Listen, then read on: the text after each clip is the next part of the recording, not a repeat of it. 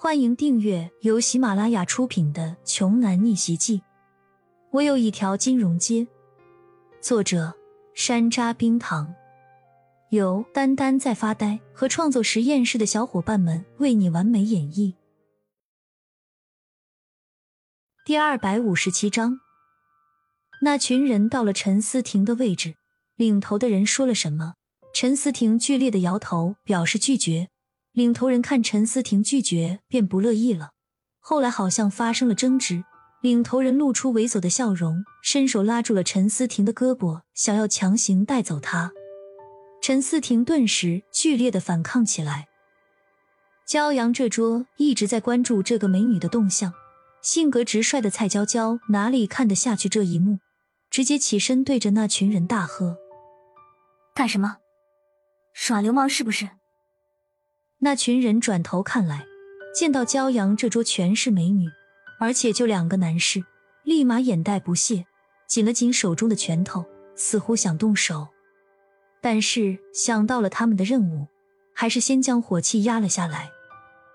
领头的人笑了笑说：“任小姐，你误会我们的意思了，是我们少爷在等你呢。”我说了，我不去。陈思婷的声音带有冷意。蔡娇娇再次开口说：“一看你们就没安好心，你们少爷也是，一大群臭男人来逼迫人家一个姑娘，你们是怎么好意思的呢？”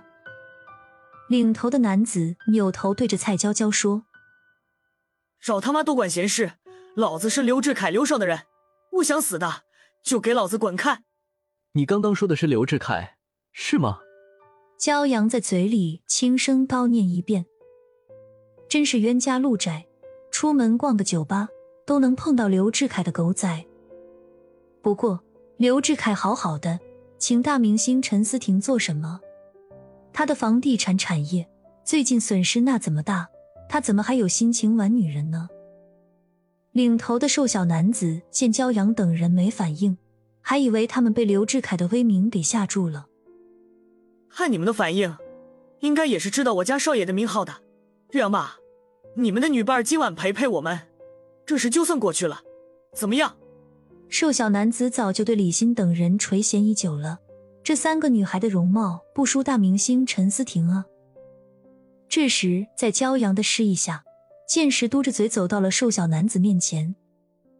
瘦小男子淫笑道：“这才对嘛，你们很上道。”刚才冒犯我的事，我就不追究了。说着，他伸手就去摸剑石的下巴。剑石抓住对方的手腕，用力翻转，男子的手腕瞬间就肿胀了起来，剧烈的疼痛使他跪倒在地上。骄阳说：“三秒钟之内滚出我们的视线，不然另一只胳膊你也别想要。”瘦小男子不敢多言，从地上爬起来，灰溜溜的跑了。谢谢你们啊！陈思婷对着骄阳等人点头致谢。他好像故意改变了声音，使人听起来有些沙哑，仿佛历经红尘的寂寞女郎。小姐姐不用这么客气。蔡娇娇还是这么自来熟，直接开口叫上姐姐了。姐姐，对付他们这种坏人，不用多跟他们废话，直接动手就行。看到手边的酒瓶了没？直接照他们脑袋砸！陈思婷一愣，这个长相可爱的女孩竟然这么暴力。另一个女孩也是直接扭断了对方的手腕。冯昌旭好不容易结识一个美女，殷勤的说：“这位姐姐，要不你和我们一起吧？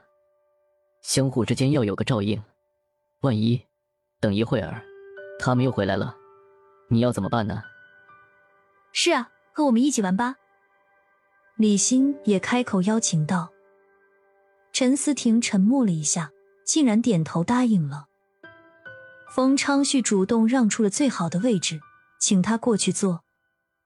陈思婷刚进卡座，一股淡淡的幽香便蔓延开来。这股幽香清新淡雅，闻起来很舒服，显然是非常高档的香水。进了卡座，陈思婷便把鸭舌帽给摘了下来，毕竟。酒吧里的温度还是很热的，但是他的眼镜依旧没有摘下来。这时，众人才看清他的样貌。他扎着清爽的马尾辫，一件风衣里面是紧身的白色小毛衣，穿着很讲究，也很搭配。陈思婷本身的气场很足，除了骄阳，其他人都有些不自在。陈思婷诧异的看着冯昌旭等人，然后笑着说：“问道，怎么了？你们怎么都不说话了？”本集播讲完毕，想听更多精彩内容，欢迎关注“丹丹在发呆”。